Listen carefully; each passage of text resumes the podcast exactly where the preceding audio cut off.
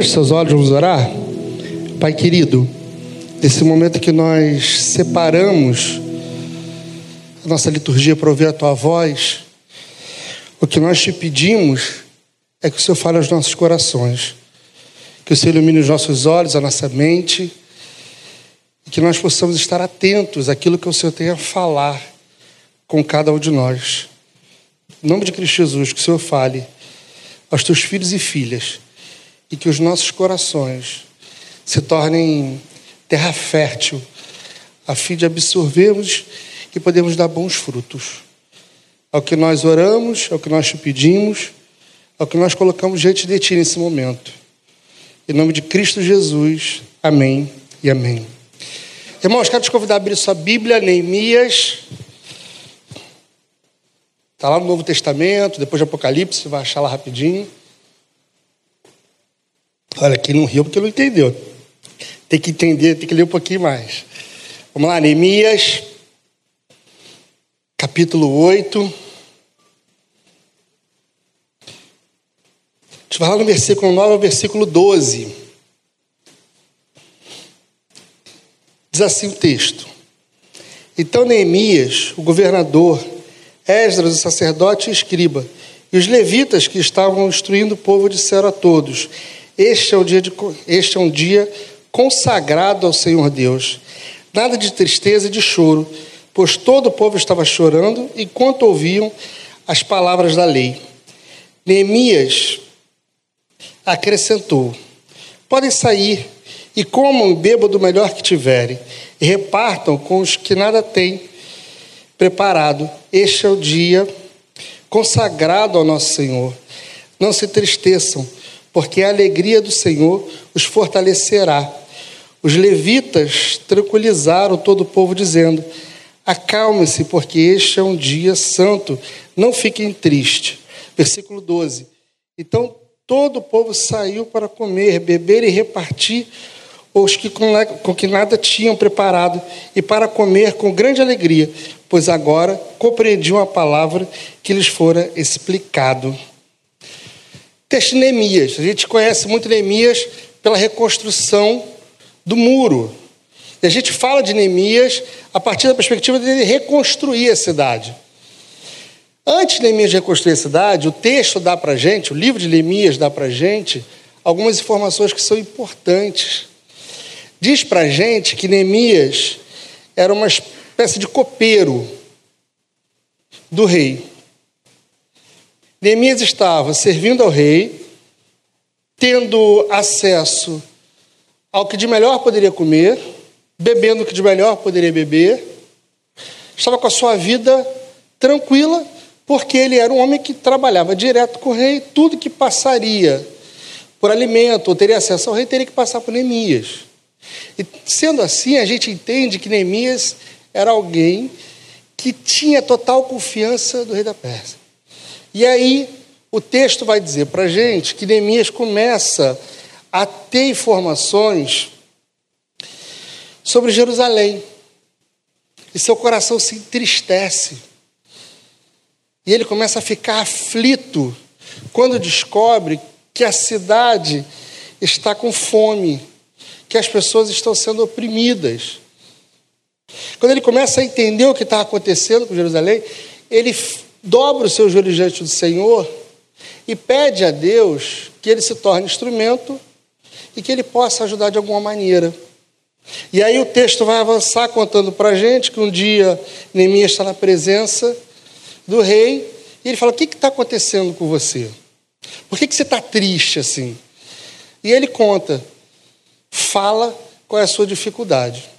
E aí ele consegue uma autorização para ir para Jerusalém e ele chega à cidade como alguém que vai reconstruir. Ele chega à cidade com uma autorização de chegar e conduzir, como governador mesmo. Ele chega à cidade com o título político de governador. E aí começa a história de Neemias. No, vers... no capítulo 2, Neemias dá uma informação para a gente que é super importante. Ele diz para a gente que isso tudo acontece pela mão de Deus, pela providência divina. Legal, bonita a história. Um homem que abdica de continuar bem, alguém que deixa de lado boa comida, boa bebida, tranquilidade financeira, status. Alguém que abre mão e vai servir a Deus de todo o seu coração, com toda a sua força. Bonita a história. Toca a gente, comove. Anima a gente. O problema é que muitas vezes essa história não se comunica com a gente porque pensamos não sermos capazes de fazer a mesma coisa. Pensamos que são experiências para que os outros experimentem e a gente pode ficar de fora. Deixa eu te falar uma coisa. Toda a Sagrada Escritura, abrindo de Gênesis até Apocalipse, ela é para mim e para você uma leitura de desafio, uma leitura de transformação, uma leitura que nos motiva a sair da nossa zona de conforto e a se enganjar na obra de Deus, no serviço ao Senhor. Neemias está com a grande missão. Ele vai ser governador. E aí o texto que nós lemos, o capítulo 8, lá do início começa a dizer que chegou a festa do tabernáculo. Uh, grande era aquela multidão, eles resolveram ir para a praça, para a Praça das Águas, no portal das águas, porque no templo provavelmente não caberia, no pátio. E as pessoas começaram a ouvir a palavra de Deus, a serem tocadas pela palavra de Deus. E o texto diz que Esdras ia falando, ia lendo a Torá, que são os cinco primeiros livros da Bíblia, porque gente chama de Pentateuco, e ele ia lendo, ia explicando, e os levitas que estavam ali iam aconselhando e falando ao povo, e o povo começou a se sentir triste, porque eram tocados pela palavra de Deus. O versículo 3 diz que eles ouviam com atenção. O versículo 6 vai dizer que enquanto Esdras estava falando, o povo ia concordando e dizendo aleluia. E lá no 7, ele vai dizer para a gente que as pessoas estavam imóveis nos seus lugares. Elas buscavam o lugar onde estavam e não se moviam. Não olhavam o WhatsApp rapidinho. Não davam uma conferida para saber se o stories que acabou de fazer do louvor estava legal. Ficou legal. As pessoas estavam profundamente tocadas e ligadas à palavra de Deus. Estavam atentos ao que Deus estava falando ao coração deles. Isso quer dizer que quando a palavra de Deus comunica aos nossos corações e começa a falar com a gente, a gente começa, nós começamos a entender algumas coisas. Você viu que nos quatro versos que nós lemos, ele dizia: Não fiquem tristes, se alegrem. Não fiquem tristes, porque hoje é dia de alegria. O que o texto vai contar para a gente, o que a história vai dizer para a gente, é que aqueles homens e mulheres, quando foram confrontados com a lei, eles começaram a ver os seus pecados, os seus erros, as suas mazelas, as suas fragilidades. E aquilo ia trazendo para eles comoção, eles começaram a ficar tristes, começaram a se sentir oprimidos, porque eles entendiam que eles não eram santos, que eles não eram bons, que eles não estavam certos nas suas escolhas. Em certa medida, é isso que a Bíblia faz com a gente. Ela mostra para a gente que nós somos pecadores. Ela nos confronta sobre o nosso pecado. Ela nos alerta que eu e você não estamos em um lugar onde nós podemos ficar quietos e inerrantes, quietos e achando que estamos sempre certos. A palavra de Deus sempre aponta para a gente o que, que pode ser mudado e transformado na nossa vida, o que, que pode ser tocado e mudado na nossa forma de agir, de pensar. E isso não é para que a gente fique triste, Isso não é para que a gente saia daqui pesado. A consciência de pecado e a consciência de pecador não é para que a gente fique com peso nas costas, amuados no nosso lugar. Não é essa a ideia. É nos tornar ainda mais dependentes e conscientes da dependência da graça de Deus sobre as nossas vidas. Quando a Bíblia diz para a gente que nós somos pecadores, e quando a gente começa a ter, a ler Sagradas Escrituras e a entender quais são as nossas fragilidades, a gente consegue cantar, por exemplo, posso fretar o que for, porque eu não estou sozinho, eu sei que luta comigo. Quando a gente começa a ter acesso às Sagradas Escrituras e a entender a revelação de Deus para nós, e ali fatalmente o que estava acontecendo ali era uma ação do Espírito Santo, ainda que o Antigo Testamento não trate dessa forma, mas uma ação do Espírito Santo que fazia com que aqueles homens ouvissem a palavra e elas fossem compreensíveis a partir de então. Irmão, sabe quando a gente lê a Bíblia? A gente lê, lê, lê, lê, lê, lê, e aquilo não faz o menor sentido para a gente. Não sei se você já teve essa experiência. Não sei se você já passou por isso. Você está aflito, você está querendo receber uma resposta, ouvir alguma coisa que alegre teu coração, que traga paz para sua alma. E aí você lê. Você lê. E ela fica ali, aquele livro de histórias perfeito. Narrativa, contexto histórico legal, mas aquilo não toca a gente. Alguns momentos da nossa vida, que as sagradas escrituras se tornam fáceis de compreender, porque o Espírito Santo de Deus desvenda os nossos olhos, desbloqueia os nossos ouvidos, abre os nossos corações e a palavra faz sentido para a gente. E a palavra começa a arder dentro da gente. E não, nos faz entender aonde eu e você precisamos ser transformados e tocados por Deus. Adiantando um pouquinho o texto, há uma informação para a gente que quando os homens e mulheres estavam ali no, no, na praça, chorando, tristes. O que era apresentado para eles era: pare de chorar. Pega o que você tem, reparte com quem não tem, com quem não tem nada, com quem não está preparado. Divide aquilo que você pode. Vai celebrar, vai se alegrar. Quer um indício de que a sua vida com Deus está sendo transformada é a capacidade da gente repartir com os outros. Quando aqueles homens chegaram ali, e mulheres, eles não estavam pensando nos que estavam do lado.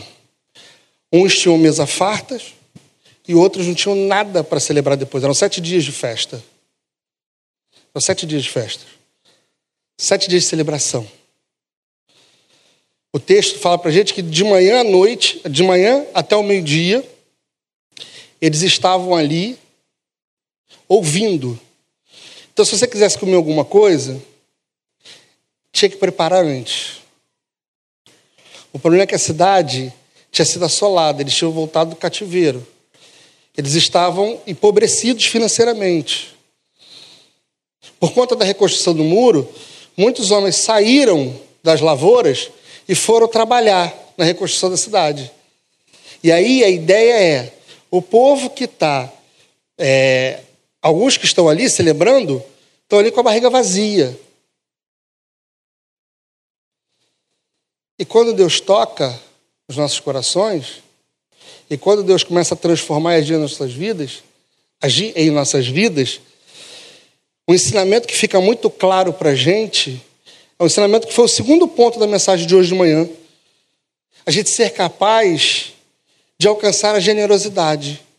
A gente ser capaz de se portar com o outro. A gente ser capaz de pegar o que a gente já preparou e botar na mesa para que outros possam vir e se servir. Todas as vezes que as Sagradas Escrituras tocam na vida de um ser humano, esse não sai dessa experiência igual, não pode sair dessa experiência igual.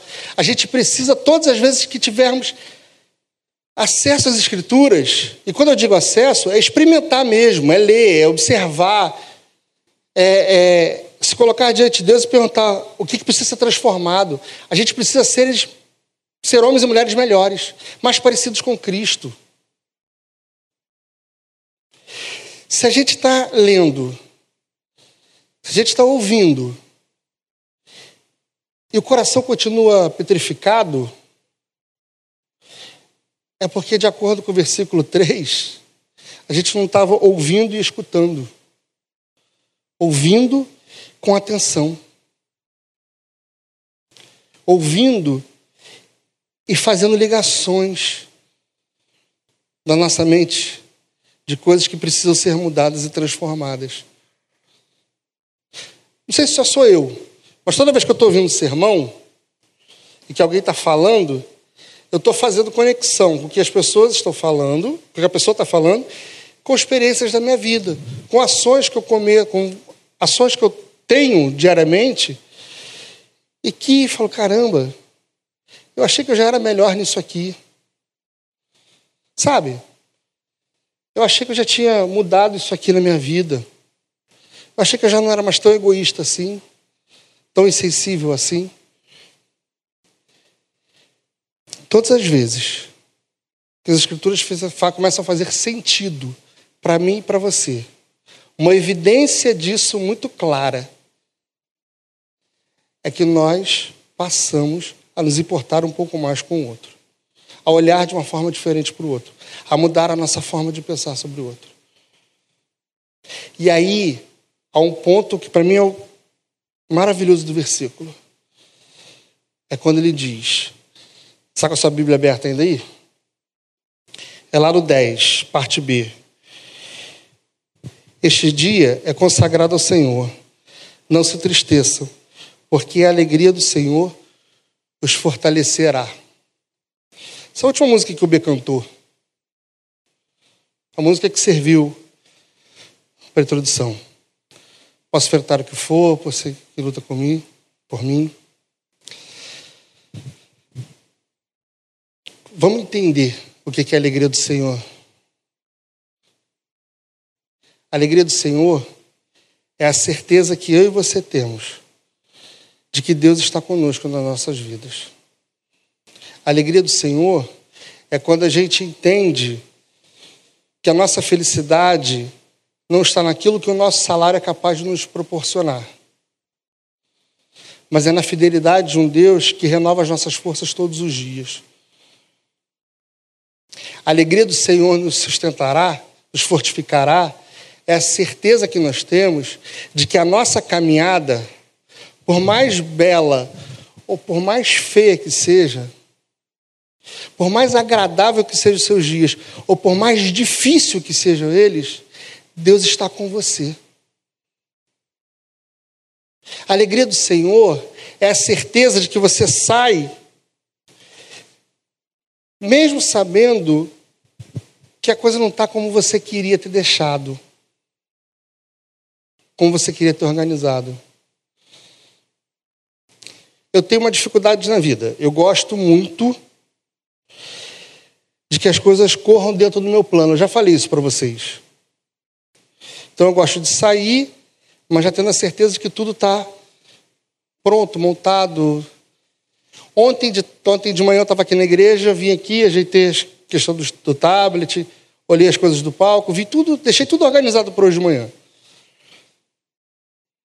Hoje de manhã eu cheguei, o data, o data show deu problema, o menino se atrasou, o outro não sei o quê, e a gente vai ficando meio nervoso porque não saiu do jeito que eu planejei porque não foi como eu conduzi, como eu quis. A confiança em Deus não está em você se precaver para que nada dê errado. A confiança em Deus e confiar no sustento de Deus está na certeza de que, ainda que tudo dê errado, Deus está controlando a sua história. Deus está cuidando da sua vida. Deus está conduzindo você. Ainda que nada esteja da forma como você quer e que você não esteja entendendo o cenário. Acalma teu coração. Acalma teu coração. Alegra-se. Ria, sorria. Para. E entenda que Deus está com você. Que a alegria do Senhor transformará o seu choro em riso, o seu pranto em alegria, os seus dissabores em experiências que te farão mais fortes. O que Neemias, Esdras e os irmãos que estavam ali estavam dizendo para o povo é: calma, a vida não vai ser sem problemas. A vida não vai ser sem dificuldades. Não é que tudo vai dar certo. Não é que a coisa vai acontecer do jeito que você quer, do jeito que você planejou, organizou. É que Deus vai te ensinar que, apesar dos percalços, a vida segue de acordo com o vento que Ele sopra que Ele conduz com a levada e a tocada que Ele dá sobre as nossas vidas, sobre a condução que Ele mesmo dá para mim e para você. Então a gente não vai ficar triste, não porque a gente é. A gente não vai rir em meio à, à tristeza e à dor, porque a gente é bobo alegre. A gente vai rir porque a gente sabe que Deus está no controle da nossa história. É claro que a gente vai chorar quando a gente perder alguém que é importante. É claro que a gente vai ficar preocupado quando a coisa estiver dando errado. Demissão na empresa, em massa. Você está vendo um, um por um sendo demitido. Você vai olhando para um lado e para o outro, é claro que você vai ficar nervoso. Porque o próximo da lista pode ser você. Só que você vai entender que o controle da história não está num Deus que vai poupar o seu emprego, mas é um Deus que vai te abençoar apesar da dificuldade de ter tocado a sua casa. Que a alegria que virá sobre você não é porque todo mundo foi e você ficou, mas é porque Deus renovou em você a esperança e mostra na sua caminhada todos os dias a sua fidelidade. A alegria do Senhor nos renova, não é porque Ele nos poupa e nos blinda, mas é porque, apesar de toda e qualquer circunstância, ele continua mostrando que ele está conosco. Dividir, naquele contexto, era provavelmente abrir mão da próxima refeição. Quando estavam dizendo, reparte com quem não tem nada, é, esquece que vai durar sete dias a festa, e vão dividindo. Sabe a história do cinco pães e dois peixinhos? É a mesma coisa. É você olhar para um lado e para o outro e falar, cara, isso não vai dar certo, eu vou falar nada, eu vou ficar aqui quietinho. Se der uma oportunidade, eu saio ali, me escondo atrás da moita e como meu pão meu peixe. No máximo, chamo um amigo ou outro, porque não vai dar para todo mundo. É a mesma coisa. É a mesma ideia do texto. É a mesma conexão. É abrir mão não porque você sabe que Deus vai te dar sete vezes mais, mas é abrir mão porque você sabe que Deus não vai deixar faltar para você. A alegria do Senhor nos renova. A alegria do Senhor nos sustenta. A alegria do Senhor nos faz cantar e louvar a Deus. E só faz isso porque à medida que a gente vai caminhando com Deus, à medida que nós vamos andando com o Senhor, nós vamos acumulando mais experiência e mais certeza de que Deus nunca nos deixou desamparado, de que Deus nunca deixou a gente andar sozinho, de que Deus nunca deixou na nossa história, nunca deixou de olhar para cada um de nós a alegria do Senhor é a nossa força. A alegria do Senhor é a nossa certeza. A alegria do Senhor é o que nos motiva a acordar amanhã de manhã. Muito bom a gente ter uma vida de privilégios. Muito bom a gente ter uma vida que a gente pode fazer o que quiser. Maravilhoso. Você poder acordar na hora que você quiser, teu chefe começar a te cobrar um monte de coisa, você fala assim: ah, quer saber de uma coisa? Não preciso de você, não, estou indo embora. Não preciso. Seria muito bom, seria muito legal. Só que a Bíblia deixa para gente milhares de exemplos de homens que foram notórios, notáveis, mas não foram poupados de dor e de sofrimento. O apóstolo Paulo, para mim, é o melhor exemplo sobre isso. Paulo, da prisão, agradece a oportunidade de estar podendo evangelizar em Filipenses. Os Filipe. O cara está na prisão, está bloqueado, está guardado, e ele olha aquilo ali e fala assim: não é que Deus me desamparou, não é que Deus virou o rosto e não está me enxergando é que Deus me colocou aqui. Porque eu tenho certeza que a hora que eu começar a pregar o evangelho para esses caras, isso vai chegar lá em César. A hora que eu começar a evangelizar para eles, os da casa de César, vou saudar os irmãos que estão por aqui. Você entende? Ficou mais fácil entender o que é a alegria do Senhor? É a nossa força?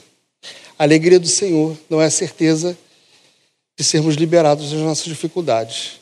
A alegria do Senhor é a certeza que eu e você saímos daqui hoje cheios dela, de que Deus está conosco em todo o tempo, que Deus cuida da nossa história em todo o tempo, que Deus ouve as nossas orações em todo o tempo, que os nossos pecados não são diminuídos e que nós não somos transformados em santos, mas todas as vezes que nós entramos nas Sagradas Escrituras, nós buscamos ser mais santos, nós buscamos transformar a nossa vida, nós buscamos mudar a, a forma como agimos e como pensamos. É um exercício que eu e você vamos fazer o resto da vida. O resto da vida. Mas é um exercício que nos mostra que os nossos ouvidos não estão selados para ouvir, nem os nossos olhos bloqueados para enxergar. A gente enfrenta, a gente luta, a gente chora com os que choram, se alegra com os que se alegram, e em todo tempo a gente agradece, porque reconhecemos que a boa mão do Senhor esteve estendida sobre cada um de nós. Olha para a sua vida, olha para a sua história, olha para trás. Sabe quando o desânimo bate? Quando a gente quer jogar tudo para o alto. Tem dia que a gente acorda assim, né? Vou jogar para o alto. Deixar porque não vou, não vale a pena. Hoje não vale a pena sair de casa. Olha para trás. Vê tudo que Deus já fez na sua vida. Quando você pensar que está ruim agora, olha para trás e perceba quantas vezes já esteve ruim e Deus não deixou de enviar alegria para você. Quando estiver cansado, olha para trás e vê quantas vezes você percebeu que Deus te segurou no colo, que Deus renovou tua força. à medida que a alegria do Senhor passa, à medida e que a gente entende que a alegria do Senhor passa a tomar conta da nossa vida, é quando a gente começa a desapegar das coisas que são materiais. São materiais.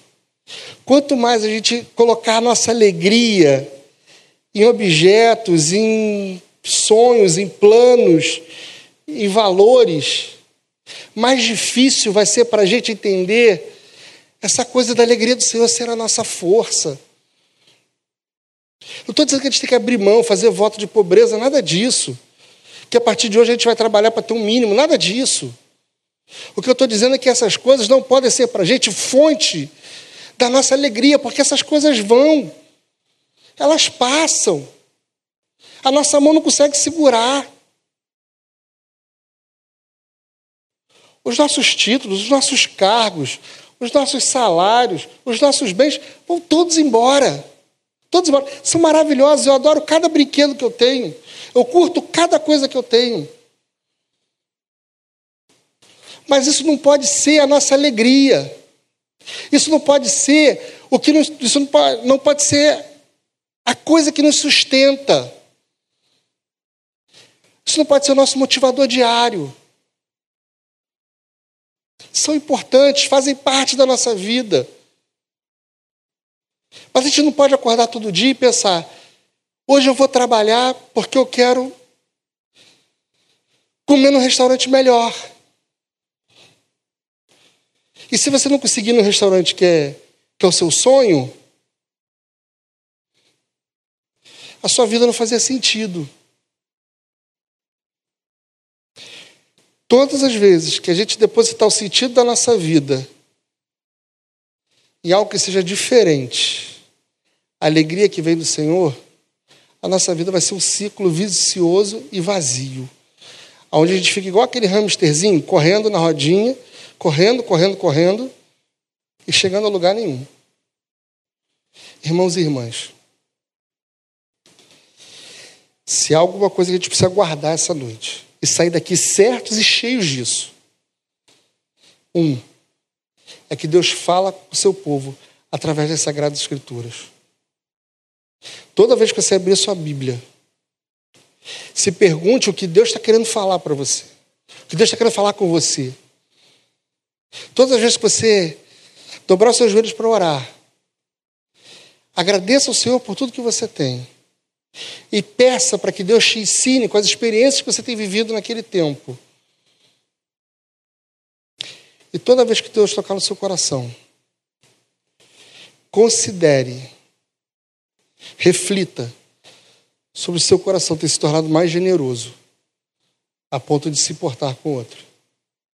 A alegria do Senhor pode e é a sua força já foi e continuará sendo o seu sustento. Mas a cada dia ela pode ser aumentada e ampliada.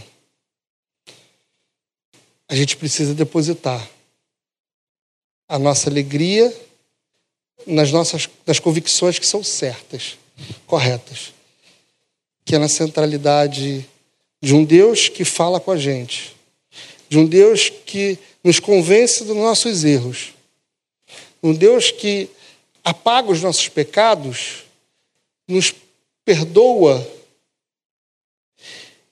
e nos dá alegria para vivermos em todo o tempo, seja de festa e de celebração, seja esse de choro e de lamento.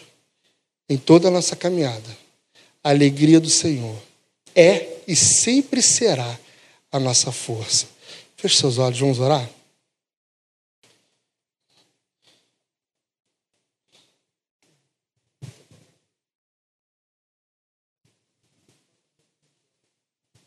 A gente vai ouvir uma música, depois nós vamos orar todos juntos.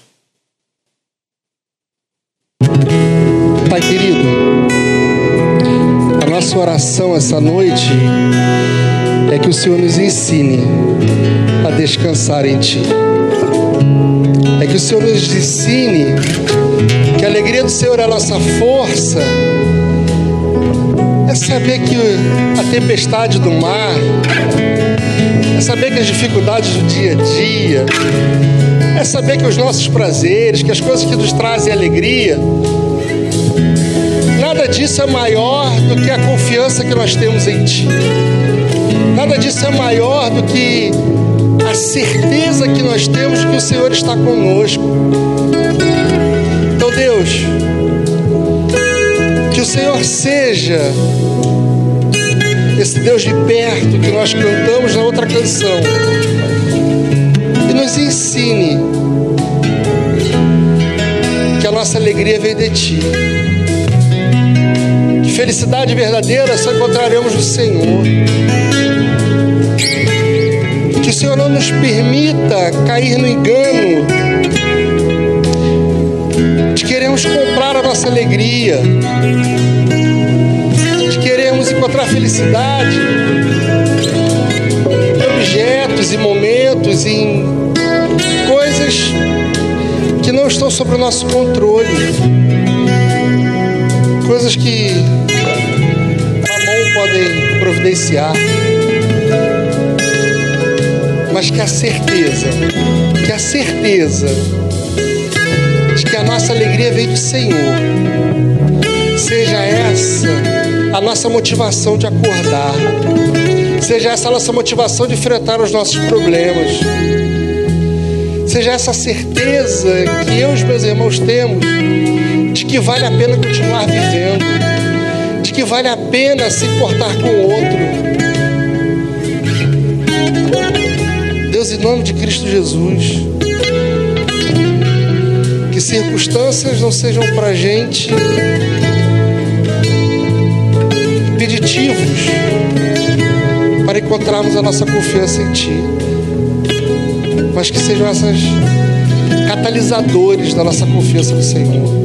Problemas, dificuldades, medos e anseios, que não sejam caminhos que nos afastem do Senhor, mas que sejam dificuldades que enfrentamos, ultrapassamos e por isso nos tornamos mais fortes. Que o Senhor seja sempre a nossa alegria, que o Senhor seja sempre a nossa esperança todas as vezes que olharmos para carros e cavalos como sendo para cada um de nós fonte de esperança, que possamos ser lembrados pelo Espírito Santo de Deus. Que a nossa esperança é o Senhor que nos abençoa, que nos guarda, que nos perdoa, que nos lava, que nos limpa, que nos fortifica, que nos conduz fala conosco, que nos coloca no colo, nos chama de filho. Lava e limpa as nossas feridas e nos dá uma injeção de ânimo inexplicável. Que seja assim. Que seja assim a nossa vida. Que seja assim o nosso caminhar seja assim a certeza de que a alegria do Senhor é a nossa força. E por isso nós não ficamos tristes, porque a nossa alegria é renovada todos os dias. Porque o Senhor renova graça e misericórdia sobre cada um de nós todos os dias. Muito obrigado por tudo, Jesus. O Senhor continue a falar conosco. Em nome de Cristo Jesus.